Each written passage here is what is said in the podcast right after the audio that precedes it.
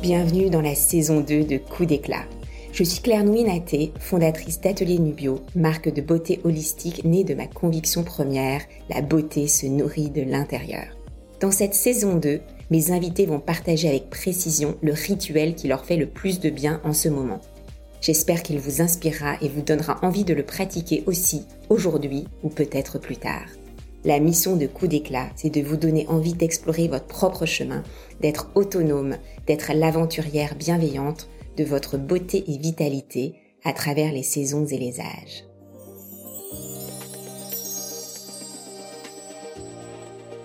Maud Zilnik vit aujourd'hui à Paris, dans le 7e arrondissement. Mais là où elle se sent chez elle, c'est à Marseille, où elle a grandi. Sa carrière professionnelle est ponctuée de coups d'éclat et de rire. Désabusée par son job d'acheteuse dans la mode pour les Galeries Lafayette, Maud prend une année pour faire son tour de France et rencontrer des paysans qui cultivent des produits bons et beaux avant de lancer l'épicerie générale et les vendre, ces jolis produits, pendant plus de sept ans. Aujourd'hui, avec AAA Édition, Maud éveille par le rire au sujet sensible de la transition écologique. Bienvenue sur ce nouvel épisode de Coup d'éclat. Merci. Comment ça se passe ce matin? T'as dû un petit peu gérer avec la grève Ouais, mais, mais ça va, tout, tout se passe bien, tout s'est bien organisé. Je voulais pas louper ce rendez-vous. T'es venu du 7e Oui, tout à fait. C'est ton fief? Euh, Mon fief, euh, oui, actuellement, mais c'est pas complètement chez moi. C'est pas mon vrai chez moi où j'ai envie de retourner, où j'ai envie de finir ma vie, mais pour le moment, j'y suis très bien. Parce que c'est où ton vrai chez toi? Euh. C'est Marseille. Ah, t'es née à Marseille? Alors, je ne suis pas née à Marseille. Euh, je suis née à Amiens. Donc, euh, ouh, pour les Marseillais. Mais euh, donc je suis née à Amiens, mais j'y suis restée euh, six mois, je pense. Et ensuite j'ai un petit peu déménagé quand j'étais petite, mais j'ai passé mes plus belles années à Marseille, enfin à Cassis. En revanche, j'étais au lycée à Marseille. Mes amis aujourd'hui, euh, ma famille de cœur sont marseillais.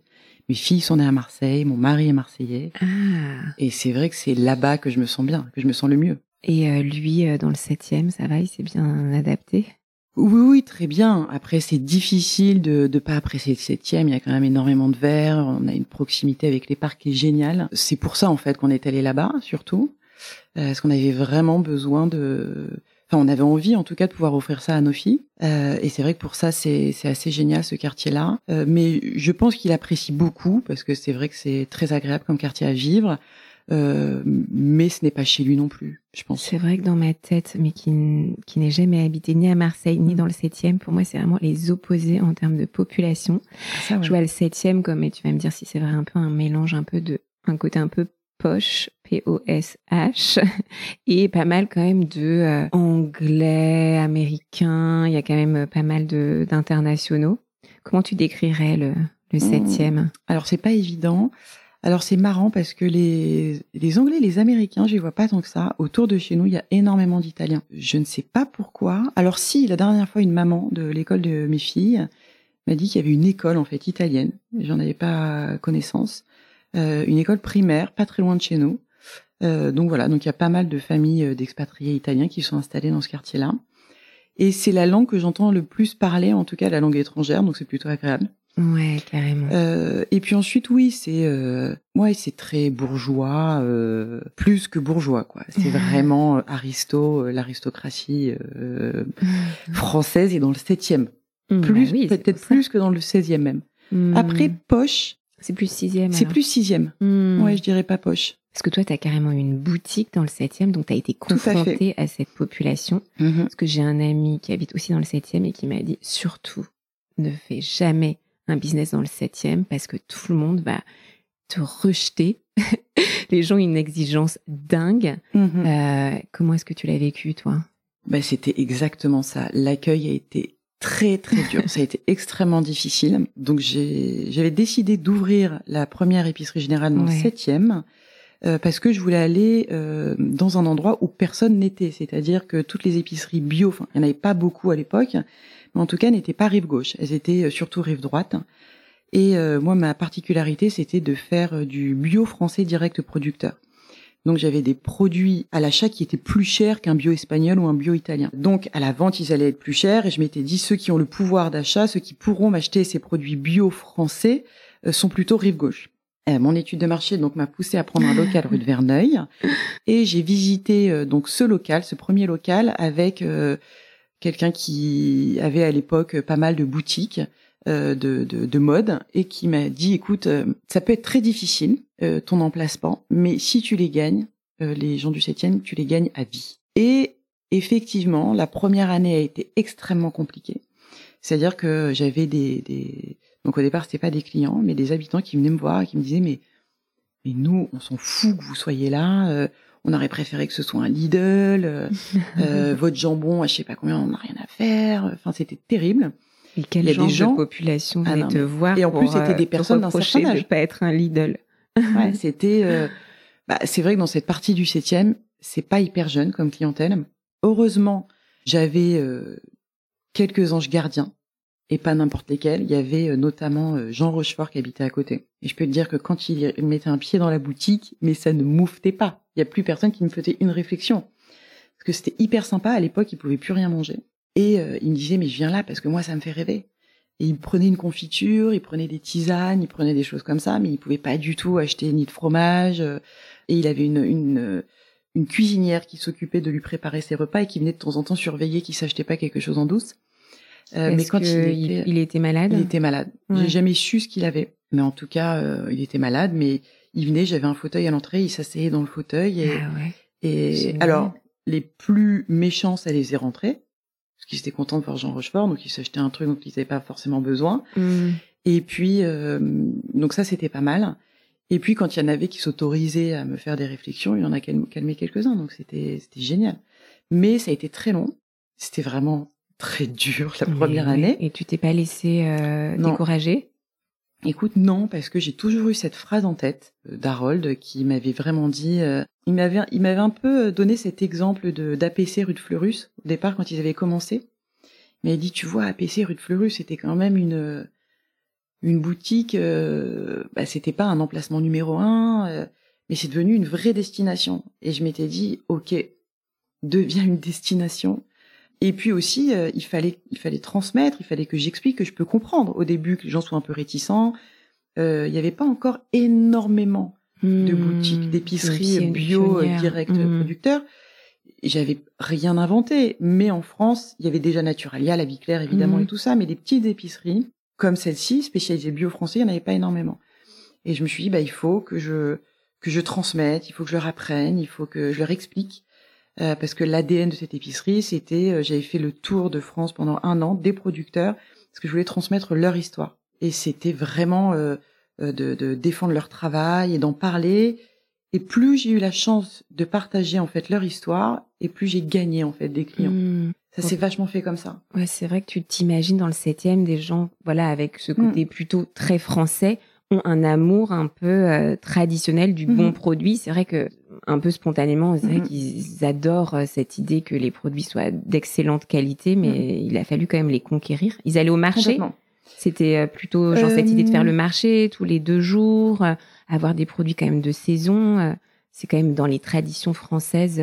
Alors, ce qui est très les plus ancrés. Ouais, ouais, ils allaient pas vraiment au marché parce qu'il n'était pas à côté du marché. Mais il y a un Monoprix qui avait ouvert à l'époque. Alors ça, ils étaient hyper contents. Ah ouais. Parce que avant, de casser. Ah le mythe du français qui fait ses courses avec. Euh...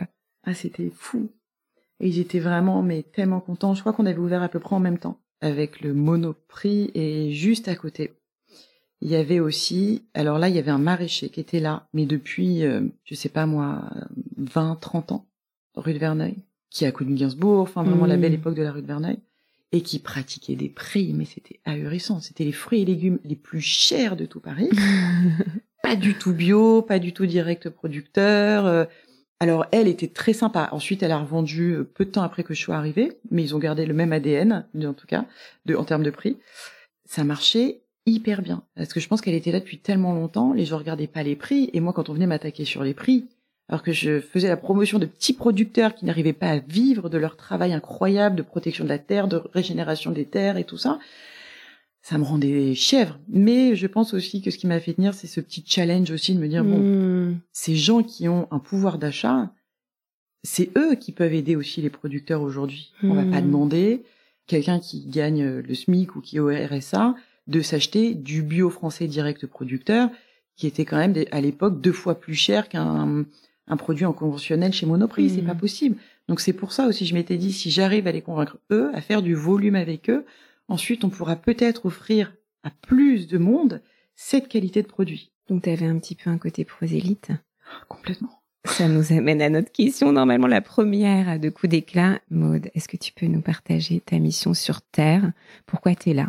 Je t'ai posé cette question du why. Ouais, ouais, je me suis posé cette question. Aujourd'hui, je pense, donc à mon âge, donc 43 ans, euh, je peux dire que ma mission sur Terre aujourd'hui, c'est d'apprendre beaucoup, de questionner énormément et de transmettre le plus possible.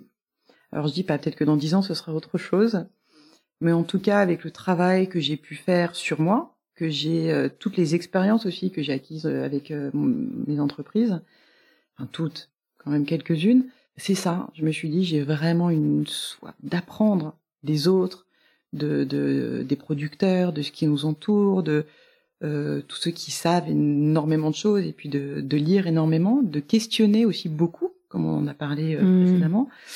Aujourd'hui, je pense qu'on ne se toujours, hein, on ne se questionne toujours pas assez. Moi, je vois autour de moi, ça me ça me rend vraiment triste de voir que des amis ne se posent pas la question et prennent juste ce qu'on leur a transmis sans essayer de le remettre un tout petit peu en question. Je dis pas qu'il faut tout mettre à la poubelle, mais d'essayer de se dire que on leur a appris des choses à un moment donné.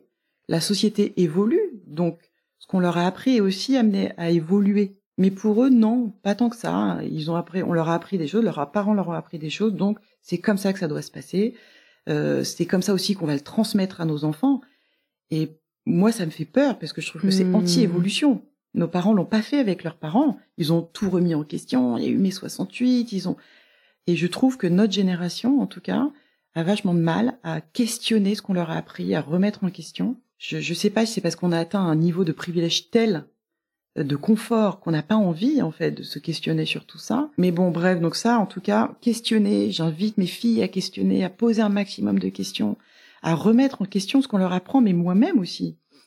Et ensuite, ce que j'ai appris euh, euh, avec beaucoup d'humilité et d'essayer de, quand ça me semble le plus juste possible, d'essayer de le transmettre avec beaucoup d'amour et d'humour aussi, parce que je pense qu'on a besoin d'humour.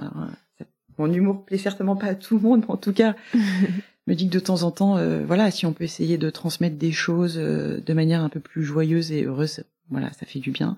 Donc je dirais que c'est ça ma mission sur Terre, c'est vraiment de- d'apprendre, de questionner et de transmettre.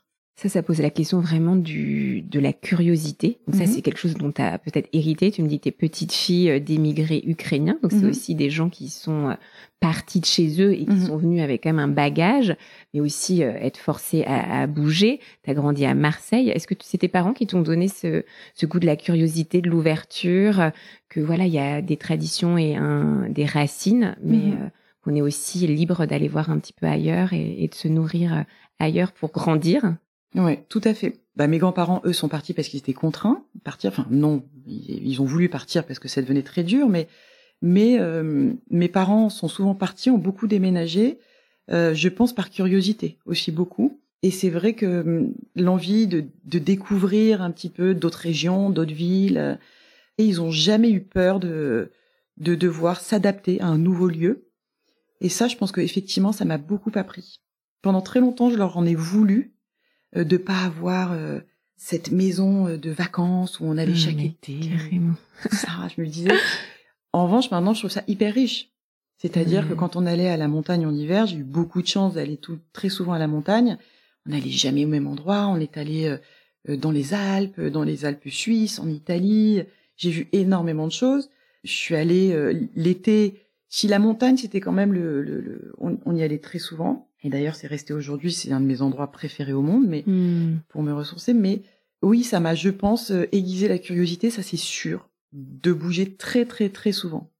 et euh, de faire beaucoup de musées, de faire beaucoup de choses comme ça. C'était des personnes, enfin c'est des personnes très curieuses. Et tu te rappelles toi ce qui t'a intéressé en, premier Tu sais quand on commence à voir comme ta fille 7, euh, 8 hmm. ans, tu vois, on a des passions un peu à nous. Tu te rappelles de la tienne? Petite fille, c'est quoi le truc qui te, tu pouvais passer des heures à le faire et, euh, c'est terrible, mais faire des blagues, mes sœurs, ça c'était mon, je pense, mon activité favorite, leur faire peur.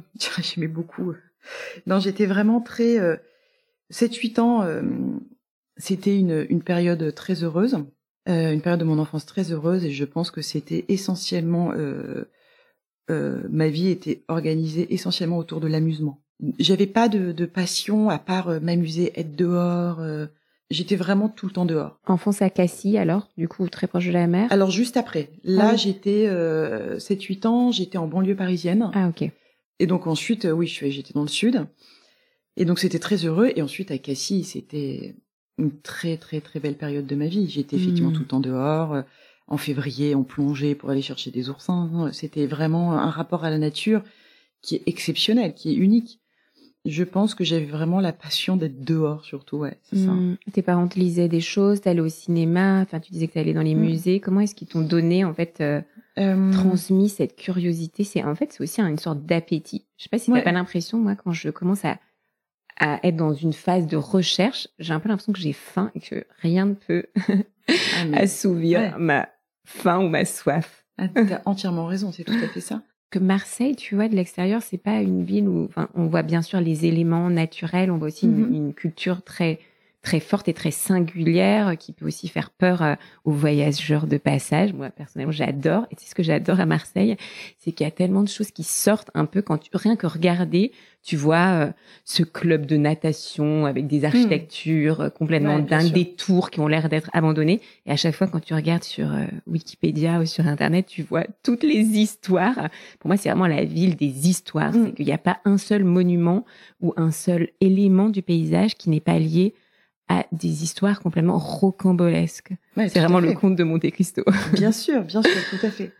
Et puis les Marseillais ont beaucoup te racontent des histoires aussi toute la journée. Mmh. si elles sont vraies ou fausses, bon ça c'est encore autre chose, mais en tout cas la culture de l'histoire, de raconter des histoires est très forte à Marseille, ça c'est sûr. Après, je, je, je pense que ce qui m'a rendue curieuse, c'est euh, c'est assez difficile à dire. C'est oui, alors euh, le fait de bouger très souvent, ça c'est évident.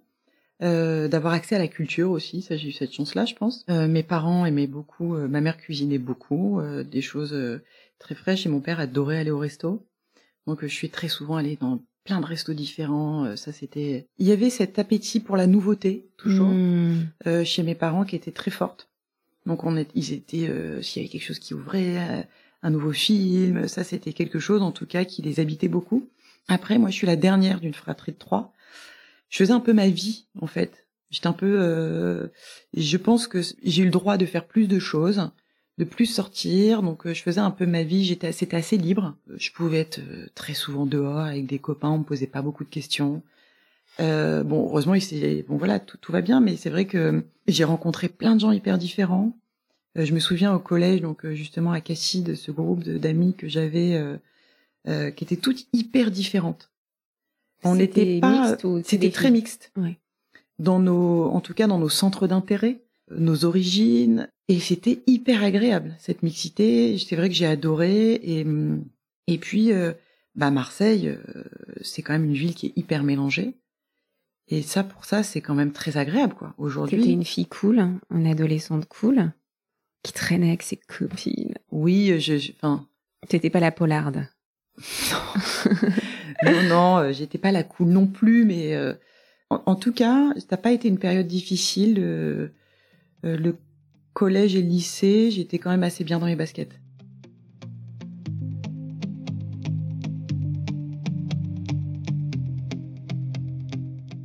C'est la moitié de l'épisode. On prend le temps d'inspirer et d'expirer toutes les pensées et les sensations qui ne nous servent pas ou plus. On s'allège de tout ce superflu avant d'accueillir la suite de l'épisode de Maude. Maude est toquée de bouillon et elle a succombé au bouillon Bone Broth d'Atelier Nubio. Parfait selon elle. Ce bouillon de collagène longuement mijoté a de multiples bienfaits sur la peau, les cheveux et la digestion.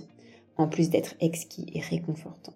À commander sur ateliernubio.fr et suivre en cours cure de 6 à 12 jours. Tu vois cette première collection de Jacques Mus, quand il me parle de Marseille, je pense à Jacques Mus, Guédiguian, enfin, tu sais, c'est quand même des personnalités ultra fortes et qui mm. m'apparaissent très très loin du septième où mm. Mais est-ce que tu aurais pu être une de ces filles dans la première collection de la piscine qui glande devant la piscine municipale? Mm. J'ai tellement de mal à te représenter comme ça. Non, non, pas du tout. Pas du tout. Tu traînais pas alors? Traînais pas trop. Euh, si, je traînais sur les bancs à Cassis. Euh, si, si, j'ai traîné quand même un petit peu. J'ai quand même besoin de cette activité, euh, de faire quelque chose de mes mains ou de d'aller me baigner ou d'aller découvrir un nouvel endroit. J'ai traîné, mais c'est vrai que c'était pas l'activité qui me plaisait le plus. Encore maintenant d'ailleurs. Hein. Je suis pas très casanière. Euh, j'aime pas m'allonger pendant des heures à la plage. Alors si, quand j'avais mes filles qui étaient petites, je rêvais que de ça. Non, non, je suis pas cette image de Marseillaise que tu en fait.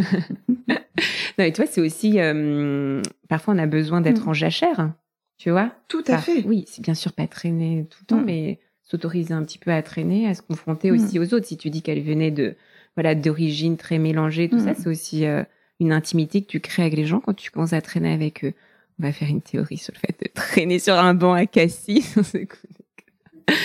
non, voilà, c'est vraiment. Donc, tu une adolescence plutôt en jachère et, tu comment comment t'as éclos et t'es devenue euh, cette personne euh, curieuse de tout qui a envie carrément de, de, de convaincre les bourgeoises du 7e que ça vaut le coup de d'acheter leurs produits en agriculture régénérative? Comment tu as fait ce bon euh?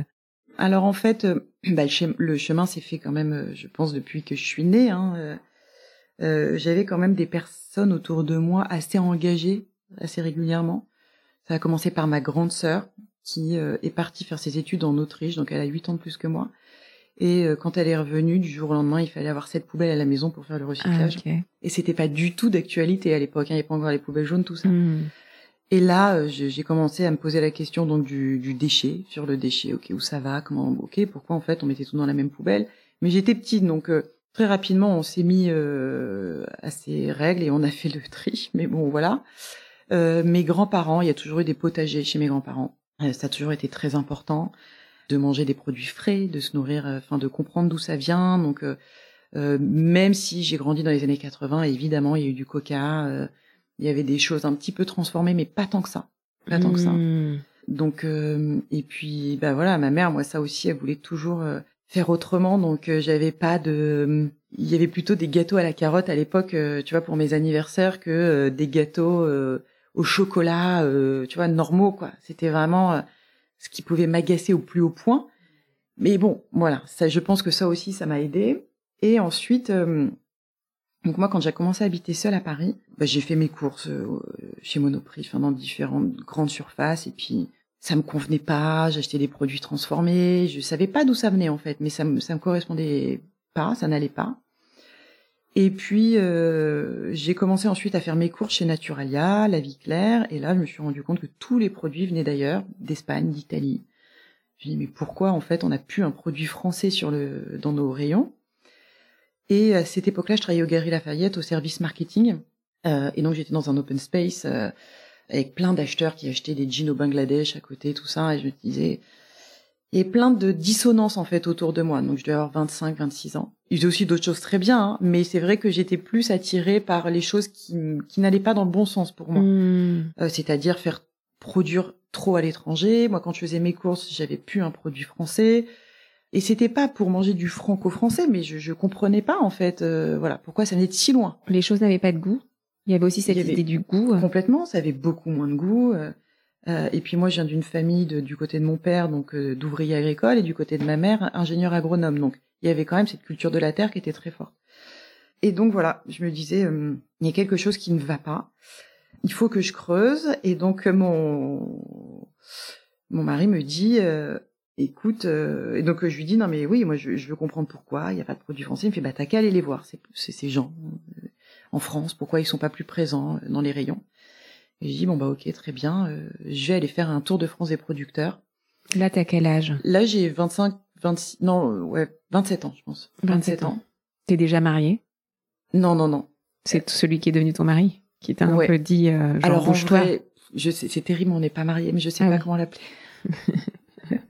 mais en fait, c'est comme si on était mariés. Parce que je l'appelle mon petit ami, mais Mon depuis longtemps. Mais il trouve que c'est un peu réducteur. Petit ami. donc- Grand Donc je dis- ami. Voilà. Donc je dis mon mari.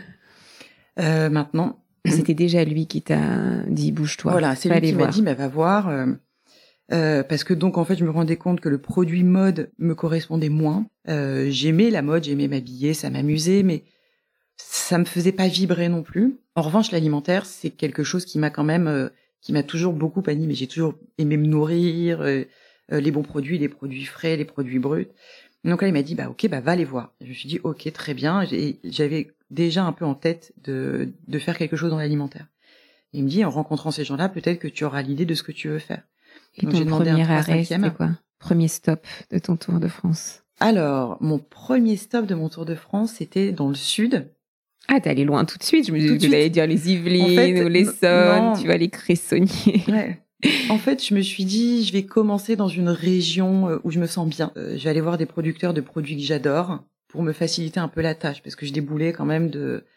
euh, à l'époque, je mettais des talons de 10 cm, mes petites jupes et tout ça. Je me suis dit, oulala, comment ça va se passer le euh, la rencontre? Évidemment, j'y suis pas allée en talons de 10, mais quand même. Tu vois, il y avait une... euh, je sentais qu'il allait y avoir une petite confrontation euh, qui allait être étonnante. Et donc, je suis allée rencontrer un producteur qui s'appelle Philippe Chansigo. On est resté très proches aujourd'hui. C'est vraiment quelqu'un que j'aime énormément.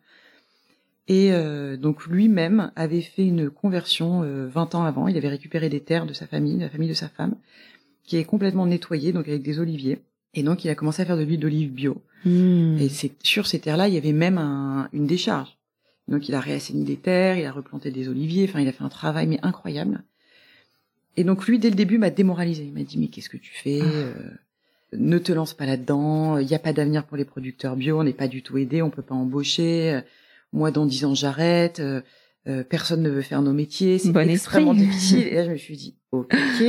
Et en fait, ce n'a- ça n'a été que des rencontres comme ça, les unes après les autres. Mais ils avaient tous perdu la foi. Complètement. Quand tu rencontres des producteurs bio, quand tu rencontrais des producteurs bio en 2008, 2007-2008, ça allait pas du tout. Ils étaient vraiment démoralisés. Ils voyaient bien que leurs enfants ne voulaient pas du tout reprendre les fermes familiales. Et là, je me suis dit, bon, bah, très bien. Qu'à cela ne tienne, j'ai ouvrir une épicerie bio, direct de producteurs, et je vais faire la promotion des producteurs bio français. Et en fait, c'est vraiment comme ça où je me suis dit, mais, euh, parce que oui, c'est c'est extrêmement compliqué. C'est des gens qui sont souvent seuls. En fait, les aides aujourd'hui agricoles, donc comme la PAC, vont aux agriculteurs qui ont les plus gros rendements, donc Mmh. pas les petits producteurs bio. Et ça, c'est terrible. Euh, donc eux ne sont vraiment pas aidés à aucun point de vue. Donc euh, tout devient compliqué. Vendre leurs produits à Paris, c'était hyper compliqué. Euh, J'ai été obligée de mettre en place des réseaux de livraison, de les organiser entre eux pour pouvoir acheminer les produits à Paris. Enfin, c'était, euh, ça a été très long et je me disais, on ne peut pas euh, ne pas s'occuper des gens qui nous nourrissent.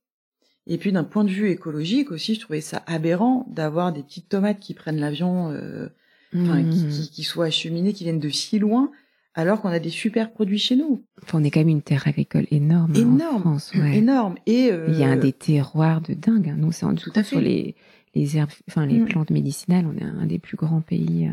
Et c'est vrai qu'on est un peu en train de le perdre. Mm, à mais euh, ouais, mais du coup, ça s'est quand même arrangé parce que moi, j'en ai rencontré quand même pas mal des producteurs. Mm. Et justement, moi, ceux qui sont qui ont perdu la foi, qui sont démoralisés, je me dis, enfin, en fait, on a juste besoin d'avoir au moins la foi pour euh, pour continuer, tu vois. Mm. Je pense qu'ils ils pouvaient parce qu'ils sont pas très entendus. Enfin, moi, je suis assez contente qu'il y ait ce mouvement-là en ce moment parce que je me dis, on va peut-être se décider à les entendre un jour, en fait. C'est vrai, quand on est en ville, on est tellement déconnecté de la terre qu'on a du mal à comprendre ce qui peut se passer dans la vie, dans la campagne. Hum, Mais ça me semble assez évident aussi. C'est, c'est pas présent. Donc c'est difficile, en fait, de se projeter et de comprendre. En Euh, revanche, là, tu vois, dans le 11e, il y en a partout, partout, partout, des trucs directs du Ouais. producteur. Enfin, Mm. ils sont tous au même endroit. Dans la- tu vois, autour de Jean-Pierre Timbaud, t'as Terroir d'avenir, euh, t'as des trucs euh, Miam, t'as. euh, Ouais. Enfin, il y en a énormément, tu vois, je trouve, dans ce coin. Mais euh, ça, c'est génial. tu trouves. euh, ouais, ouais, ouais, carrément. Mais c'est vrai que. Enfin, moi, ce que je vois un peu plutôt grand pa- paysage sur l'agriculture française, c'est qu'ils ils partent tous à la retraite, les agriculteurs. Donc, il faut qu'ils soient remplacés. Mm, mm. Et remplacés aussi par des gens qui ont envie de faire différemment. Et Atelier Bio est mentor de terre de liens, tu vois, Mhm. qui justement, euh, c'est, euh, ils rachètent des terres justement pour aider à installer en bio euh, des, enfin, ça peut être élevage ou maraîchage, voilà, et c'est quand même des super beaux projets. Il y a eu quand même une grosse désertification aussi des campagnes, parce que mon grand-père était des terres, euh, enfin, était agriculteur dans le Finistère, parce que moi, justement, j'ai des racines très profondes. C'était des terres qui plongeaient dans la mer, vraiment des terres magnifiques. Hein. C'était très, très beau. Huit enfants. Il n'y en a pas un seul qui a repris le truc. Mmh. C'est qu'aujourd'hui, je me dis, mais quel gâchis, parce que c'était magnifiques. Après, lui, il était il faisait plein de trucs différents, mais il était quand même conventionnel. Mhm. Il a fait partie des gens qui ont euh, euh, cassé les talus, euh, qui ont utilisé des engrais et tout. Et lui, il faisait de la sélection de pommes de terre. et ils avaient plein de choses. C'était vraiment la polyculture Mhm. bretonne. Mais tu vois, c'est c'est vraiment une famille qui illustre tout ce côté exode rural que tu vois en géographie au, en collège. C'est qu'en fait, du coup, il y avait beaucoup d'enfants.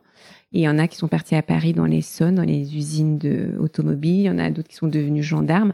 Et il y en a un seul, du coup, qui a repris, qui était du coup mon grand-père, qui a repris ces terres. Mais ça a pas, c'est pas passé une autre génération.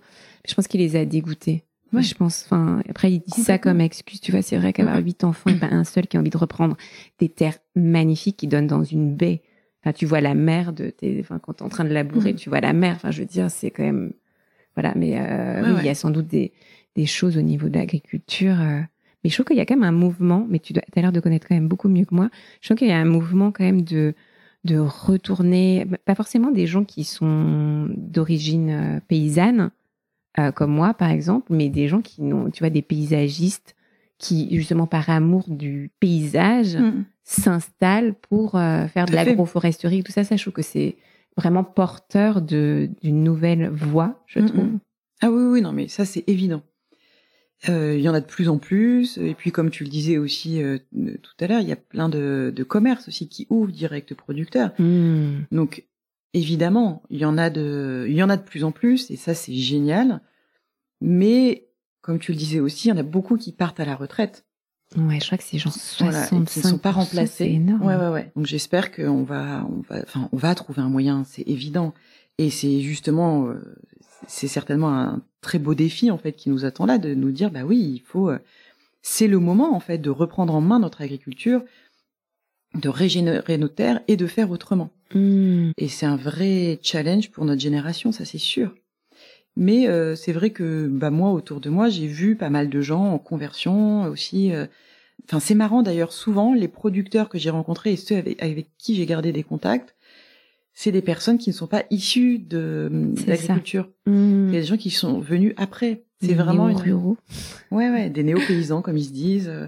Et d'ailleurs, ils il l'expliquent, c'est marrant parce que ils sont pas complètement intégrés chez les paysans euh, vraiment depuis plusieurs générations. Euh, et ils sont plus vraiment non plus citadins. Il y a un peu une nouvelle voie qui s'organise et c'est pas évident pour eux de trouver leur place non plus. Euh, parce qu'ils sont un peu seuls en fait dans leur communauté à dire qu'il faut faire autrement. Euh, c'est, enfin c'est hyper intéressant en tout cas, mais et ils sont extrêmement courageux. Et ça, c'est un peu cette nouvelle étape de ta vie professionnelle après les épiceries. Du coup, tu as lancé AAA Édition et c'est au centre de, de ton, euh, de un peu ta mission, euh, ton prosélytisme. C'est autour euh, de l'agriculture et de changer euh, Ouais. la vision là-dessus? Alors l'agriculture, euh, oui, si je peux. Euh, l'écologie de façon plus voilà. large. L'écologie euh, et surtout euh, l'alimentation, oui aussi. Mhm. Effectivement, c'est un sujet qui me touche tellement que oui, l'idée c'est vraiment de parler de euh, d'alimentation et d'écologie et d'essayer de le dire autrement, de l'écrire autrement, parce que euh, je suis de plus en plus convaincue que c'est pas forcément par le rationnel qu'on va réussir à changer les choses. Euh, J'entendais encore Jean-Pierre Gou en parler là il y a deux jours. Je suis allée à la sortie de son prochain livre, mais que ce sera plus de l'ordre de l'émotionnel et qu'il faut vraiment créer quelque chose autour de l'émotionnel de très important sur la transition écologique en fait pour euh, pour essayer d'intégrer des choses. Je pense que de temps en temps on retient plus des informations quand ça a été drôle ou quand ça a été même joyeux ou bah, souvent aussi triste que quand c'est très factuel euh, comme l'État essaye de nous de, de de nous faire passer des informations. Euh, donc en fait, c'est un peu la mission oui de A Édition, c'est de faire passer tous ces messages de transition écologique un petit peu autrement, en faisant rire euh, les gens. Euh, Donc euh, là, j'ai bah, écrit un roman photo, donc faire plus de livres de cuisine aussi autrement. Euh, donc là, j'ai des projets en cours, euh, et puis aussi j'ai créé un jeu euh, pour les entreprises où l'idée c'est de bah, de parler de transition écologique en fait, mais de sensibiliser autrement, donc en les faisant rire, en les faisant mimer des, des gestes écologiques et en fait. ce qui est assez drôle, c'est que je me suis rendu compte qu'on pouvait vraiment rire de ce sujet-là, alors que c'est un sujet très grave. Alors la limite est fine, il hein. faut faire hmm. attention, c'est pas évident toujours de la trouver, mais en tout cas le public était hyper réceptif. En plus, ils sortaient d'une conférence où ils venaient d'être plombés. On leur avait fait deux heures de conférence sur euh, la fresque du climat, non? Euh, bah Là, c'était autre ah chose, mais euh, dans le style. Et quand je suis arrivée, je les ai vus, j'étais là, oulala, ça va être compliqué de passer après ça. Euh, peut-être que ça va être un tollé, tu vois, parce que ils sont trop déprimés. Et en fait, ça s'est hyper bien passé. Ils se sont marrés. Euh, je me suis sentie pousser des ailes. J'ai eu l'impression d'être Patrick Sébastien de l'écologie. c'était une stand-up. ah oui, c'était vraiment. Euh, enfin, c'était assez drôle.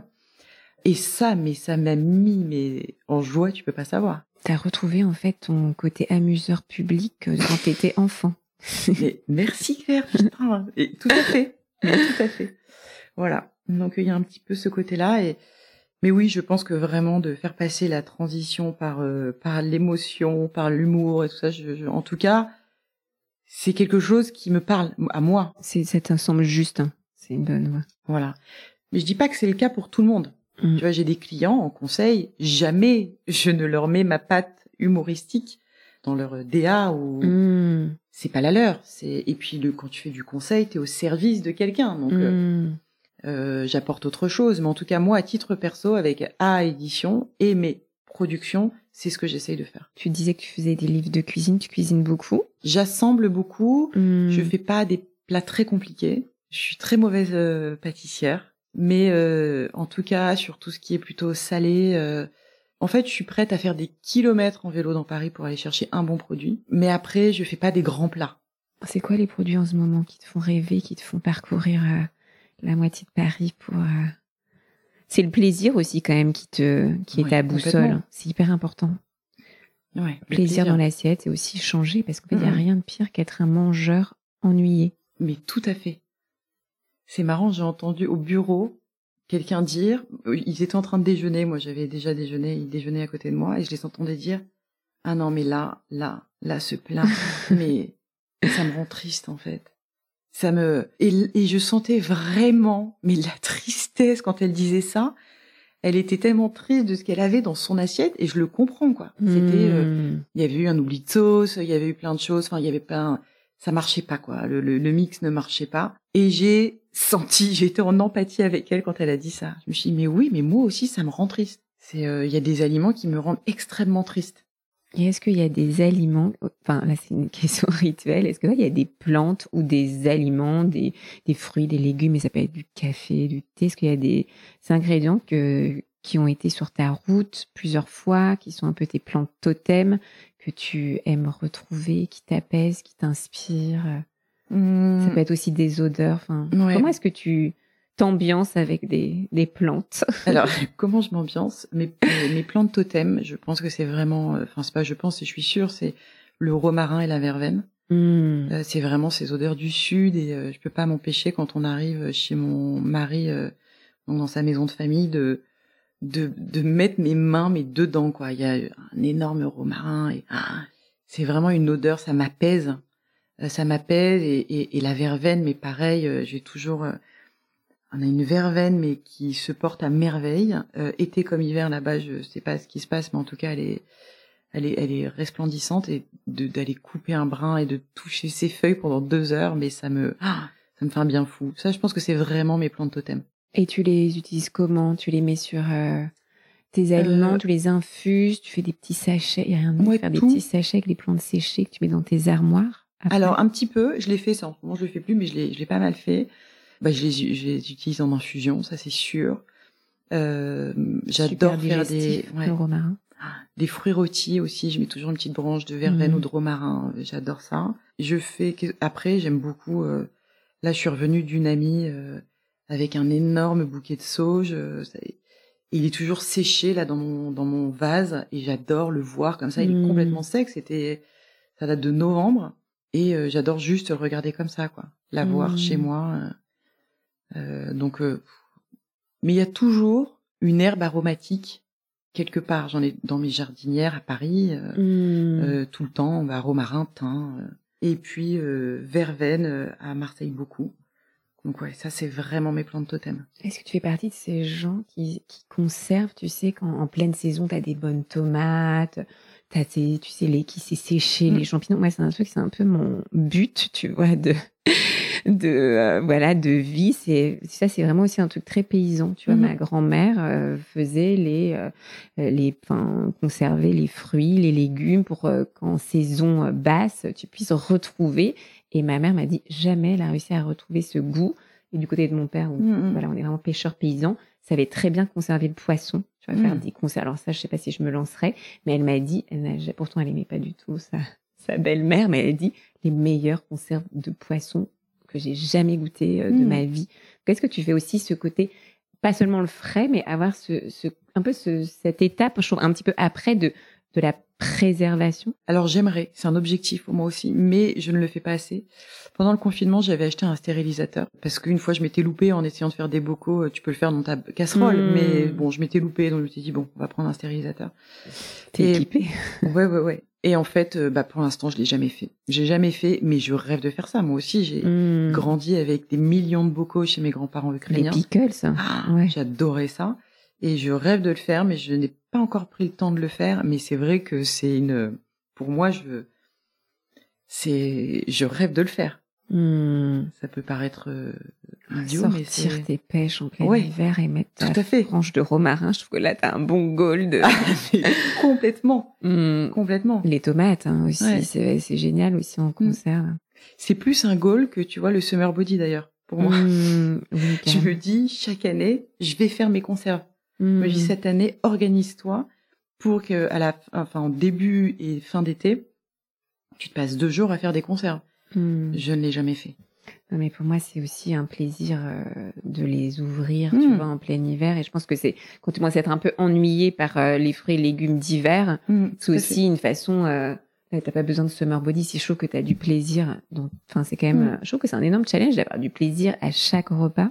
Ah oui. Euh, Enfin, faut quand même se donner vachement de mal. Faut aller sourcer les ingrédients et Mm. tout. Tu vois, pas tomber dans cette. euh, Je pense que c'est cet ennui qui peut justement nous mener à plus avoir les corps euh, Mm. en forme. C'est que, ben, en fait, quand c'est plus bon et que ça te rend triste, et ben, Mm. t'en as besoin de plus pour te satisfaire parce que c'est avant tout lié Ouais, ouais. à notre satisfaction et, et plaisir. Le plaisir, c'est notre boussole. et euh, dernière question, rituel. Quel est ton rituel quand tu sens que ça va trop vite ou justement que tu as perdu l'envie, t'es plus dans cette euh, vibration de faire rire euh, tout en voilà faisant, en faisant passer un message. T'as l'impression que c'est- plus juste hein, ce que tu fais. Qu'est-ce que comment est-ce que tu te recentres euh, des choses très faciles que tout le monde peut juste euh, pratiquer chez soi aujourd'hui ou demain ou jamais si ça Mm. leur parle pas? Alors je lis en fait tout de suite. C'est vraiment ce qui me permet de me mettre en mode avion en fait très rapidement. J'aimerais bien en ce moment que ce soit le yoga et tout ça parce que j'aime beaucoup toutes ces pratiques, mais je suis pas capable de le faire vraiment seule. J'ai besoin d'être accompagnée. Mais là, quand j'ai besoin de décrocher, c'est un livre, mais Hmm. tout de suite. Et et je trouve qu'on a trop perdu l'habitude de lire des livres parce que lire sur nos téléphones, ça on le fait beaucoup, mais mais s'arrêter, tout poser, parce que bah oui, euh, quand on lit un livre, si on n'a pas son téléphone évidemment à proximité, mais faire que ça, et puis euh, ça me fait, ça me fait énormément de bien pour la concentration. euh, J'arrive vraiment à me, à me déconnecter de tout très facilement, et c'est, c'est hyper accessible. Mais en revanche, vraiment, j'encourage à, à lire sur des livres, quoi, pas sur, euh, même pas sur des tablettes, quoi, mais cet objet. euh, hors écran, quoi. Ça, vraiment, moi, ça me permet de me recentrer, ouais. Qu'est-ce que tu lis en ce moment? Alors là, je lis des, un livre que j'aimerais beaucoup publier, en fait, d'un producteur que je, euh, pardon, d'un agriculteur, enfin un producteur, mais bon, je voulais pas Mhm. que ce soit compris dans le sens cinéma, euh, que je connais, qui a changé de vie et donc euh, voilà, qui m'a envoyé son manuscrit. Et j'ai- j'aimerais beaucoup euh, donc euh, pouvoir l'éditer. Donc je suis sur ce travail-là. Sinon, j'ai lu donc Fahrenheit 451 qui s'est retrouvé dans mes mains par hasard. En fait, ce que j'aime beaucoup aussi en ce moment, c'est prendre des choses aussi un petit peu par hasard. Et donc, je suis tombée sur ce livre dans une boîte à livres à Marseille, qui était donc à dispo. Je me suis dit, tiens, c'est rigolo, je l'avais lu au collège. Euh, J'aimerais bien le relire. Et ça m'a un petit peu chamboulé en fait, parce que Bon, ça se lit euh, très vite, c'est 200 pages, c'est très bien écrit, de, donc de Red Bradbury. C'est une dystopie. Alors c'est pas hyper gay, mais euh, c'est vraiment euh, donc sur cette société du divertissement où on ne laisse plus le temps en fait aux, aux citoyens d'une ville en fait de réfléchir par eux-mêmes, de lire des livres et de, de se questionner justement, d'échanger. Et donc on les pousse seulement à faire du sport et, et à être heureux, mais être heureux, voilà, d'une manière très particulière. Et ça fait tellement écho avec ce qu'on vit maintenant et les réseaux sociaux que voilà, je me suis dit mais mon Dieu, le pouvoir du livre en fait, il faut qu'on ait accès à la culture, qu'on puisse lire et qu'on nous interdise pas de lire et de lire de tout en plus, vraiment. Donc voilà, ça c'était ma dernière lecture. Génial, merci beaucoup Maud. merci à toi.